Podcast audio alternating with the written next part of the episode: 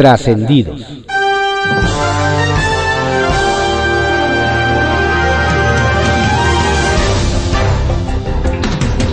Continuamos con la audiosíntesis informativa de Adrián Ojeda Román, correspondiente a hoy, miércoles 3 de noviembre de 2021.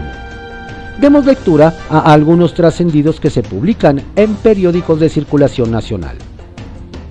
Templo Mayor, por Fray Bartolomé, que se publica en el periódico Reforma.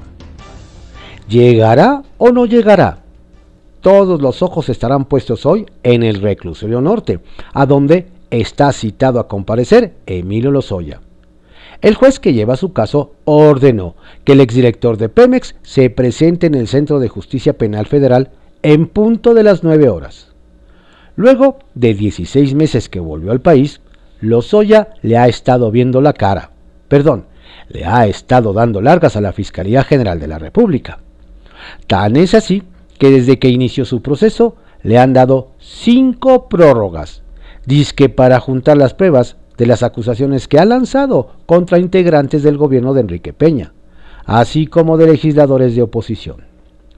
El caso se convirtió en la bandera de Andrés Manuel López Obrador en su supuesta lucha contra la corrupción.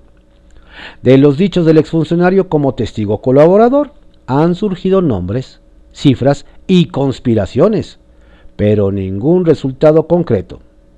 No vaya a ser que Lozoya, como la cebolla, al final de tantas capas, no tenga nada. Dos cosas han quedado claras en la COP26. La primera, que el mundo se encamina a una auténtica crisis climática. Y la segunda, que al gobierno de México le tiene sin el menor cuidado. Con eso de que la 4T no ve más allá del 2024, ha sido notorio el desdén hacia la reunión de Glasgow contra el cambio climático. De entrada, la ausencia del presidente, que se explica porque cree que el ecologismo fue un invento neoliberal. AMLO prefirió tomarse unos días de asueto en su rancho antes que asistir con otros jefes de Estado a la cumbre que busca soluciones al mayor problema del planeta. Pero el colmo es que la titular de Medio Ambiente, María Luisa Albores, llegará una semana tarde porque tiene que comparecer en San Lázaro. Esas son sus prioridades. Además, el gobernador Samuel García exhibió en sus redes la falta de protagonismo mexicano en la COP26, pues no hay un solo pabellón, están o ni siquiera un puesto de tacos por parte del gobierno mexicano. Entonces, ¿a qué fuimos? quién sabe si a Marco Cortés haya que reconocerle su honestidad o su derrotismo. Como sea, hasta sus propios compañeros de partido sorprendió al decir que el PAN no tiene parque para pelear en el 2022 y solo podrán ganar una de las seis gubernaturas en juego. Le llovieron críticas blanquiazules al michoacano, empezando por el queretano Francisco Pancho Domínguez, que trae en la mira tomar las riendas del panismo y en una de esas hasta ser candidato presidencial. Donde también pusieron el grito en el cielo fue en el PRD, pues Jesús Zambrano salió corriendo a tratar de resucitar la alianza opositora, sin la cual sabe que su partido desaparecería. Y los priistas callan como momias, aunque ya no sea Halloween. Circuito interior que se publica en el periódico Reforma. Ni la gimnasia es igual que la magnesia, ni el Día de Muertos es lo mismo que Halloween.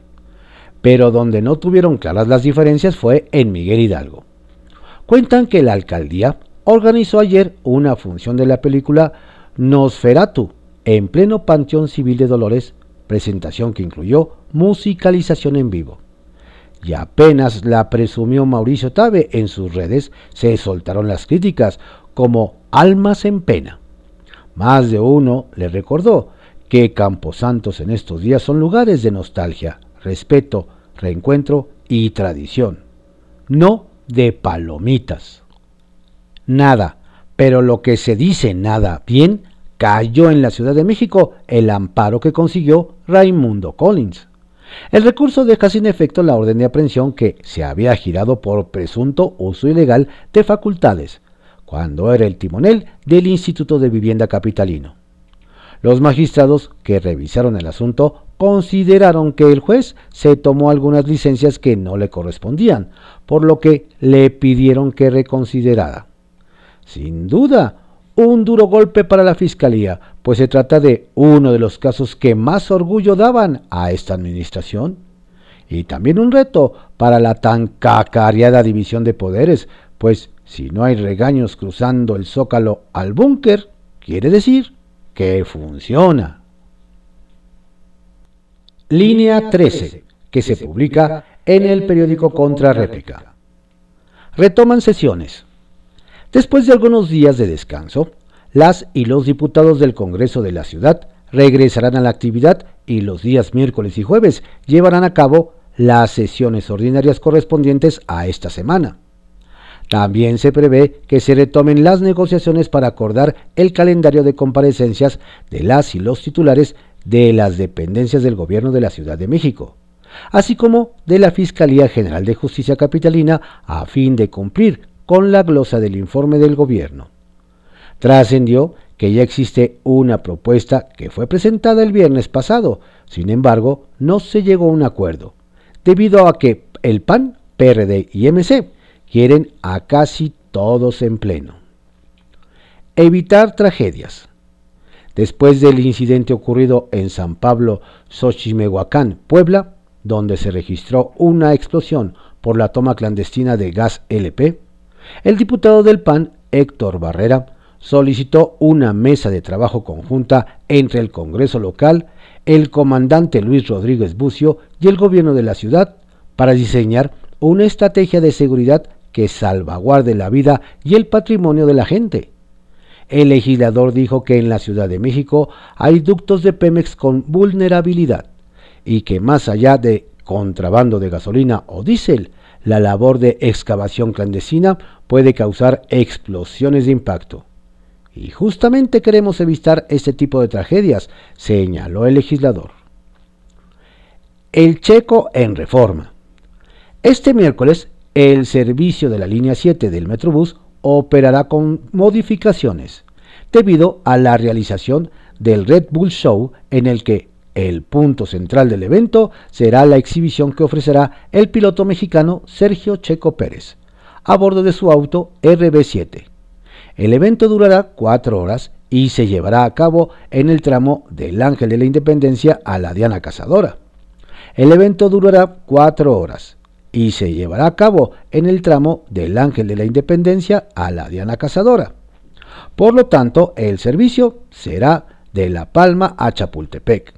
Será por carriles laterales con paradas temporales en lateral a la altura del parabús original en ambos sentidos. Apoyo a las y los alumnos. La diputada Adriana Espinosa solicitó a las autoridades capitalinas crear grupos de apoyo escolar para las y los alumnos de educación básica para el tratamiento de las secuelas psicoemocionales y psicosociales derivadas del confinamiento por el COVID-19. La legisladora de Morena señaló que estos grupos ayudarán a superar las secuelas psicoemocionales y psicosociales derivadas del confinamiento. Precisó que de acuerdo a datos de la Red por los Derechos de la Infancia, durante 2020 fallecieron en México a causa de la enfermedad. 19.364 niñas, niños y adolescentes. Kiosco, que se publica en el periódico El Universal. Nepotismo. Copia Morena en Jalisco. Fórmula de Félix Salgado. Nos dicen que antes de conocer la resolución de la Sala Superior del Tribunal Electoral del Poder Judicial de la Federación que permitió la participación de hombres en la elección extraordinaria en Tlaquepaque, el candidato de Morena, Alberto Maldonado, urdió una estrategia estilo Félix Salgado Macedonio para poder registrarse. Según nos relatan, el domingo por la noche, ya con una idea del sentido de la votación de los magistrados, don Alberto decidió registrarse como candidato y poner como su suplente a su hermana, por si se concretaba la posibilidad de que la elección fuera solo entre mujeres. Así en la 4T nos muestran otra vez que conocen a la perfección las estratagemas del nepotismo y que las medidas en favor de la participación política de las mujeres no les entran ni por la mala. Cruda moral en la 4T. Hablando de deslices por el consumo de alcohol, nos cuentan que a quien no termina de otorgarle el perdón es al diputado local de Chiapas, Carlos Mario Estrada, del PT luego de que hace unos días subió a tribuna en estado inconveniente, mientras él y sus compañeros trataban de darle una solución al conflicto político de Altamirano. Eufórico, nos relatan, don Carlos Mario pidió a sus compañeros resolver favorablemente el tema por el que permaneció cautivo el exalcalde Roberto Pinto Katner. Ya punto. Nos conviene a todos, nos conviene la cuarta transformación, Claro, ¿cómo chingados no? Al final nos dicen, la cruda moral no se ha podido curar. Se le suben las copas a Edil. Desde Hidalgo nos platican que quien acaparó los reflectores para mal fue el presidente municipal de El Arenal, Ronulfo Serrano Moedano, del PRI. Luego de que amenazó con el típico no saben con quién te metes, a policías estatales, quienes lo intervinieron por encontrarse en aparente estado de ebriedad. A través de un video que se difundió en redes sociales, nos dicen quedó asentado como el alcalde, quien tenía la cara maquillada de calavera, amenazó e insultó varias veces a los uniformados, advirtiéndoles que enviaría a la mafia a destruir sus patrullas, mientras realizaba varias llamadas con las que pretendía buscar a los delegados y, comisarios, ya que según él los elementos de seguridad estaban abusando. Pesado le cayó el puente al edil. Trascendió que se publica en el periódico Milenio. Trascendió que los diputados de la Cuarta Transformación sostendrán hoy en San Lázaro una encerrona para definir su estrategia común orientada a la aprobación de la reforma eléctrica del presidente. Y al finalizar el cónclave, los líderes de Morena, Ignacio Mier, del Partido Verde, Carlos Puente, y del PT, Alberto Anaya, dirigirán un mensaje de la mayoría parlamentaria a los medios informativos. A ver.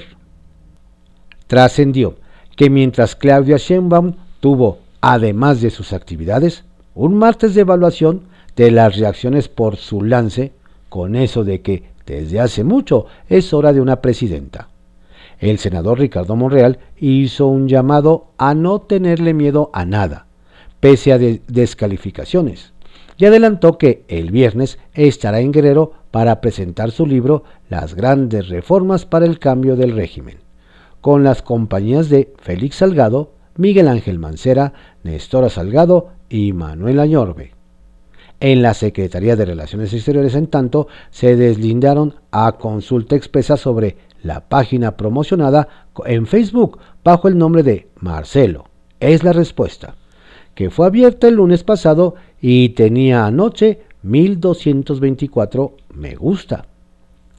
Trascendió que en la Secretaría del Trabajo que encabeza Luisa María Alcalde, tienen listo el anuncio de la desaparición de las juntas de conciliación y arbitraje.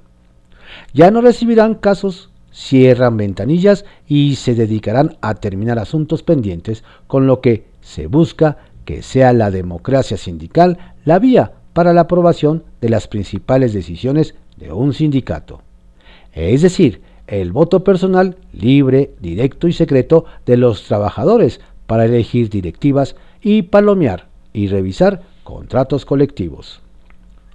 Trascendió que María José Alcalá puede truncar los planes de Ana Gabriela Guevara de colocar a una de las suyas al frente del COM, Norma Olivia González, en un organismo fundamental que se encarga de otorgar el registro y consecuente apoyo gubernamental a las federaciones deportivas, y es que el lunes la exclavadista registró su candidatura independiente con el apoyo mayoritario de las asociaciones que rechazan imposiciones de la CONADE.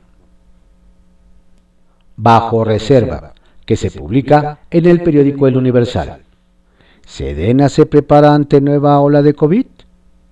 La Subdirección de Adquisiciones de la Secretaría de la Defensa lanzó ayer una licitación en la que nos dicen busca contratar un servicio de oxígeno medicinal para reactivar instalaciones sanitarias militares que atienden pacientes con COVID-19.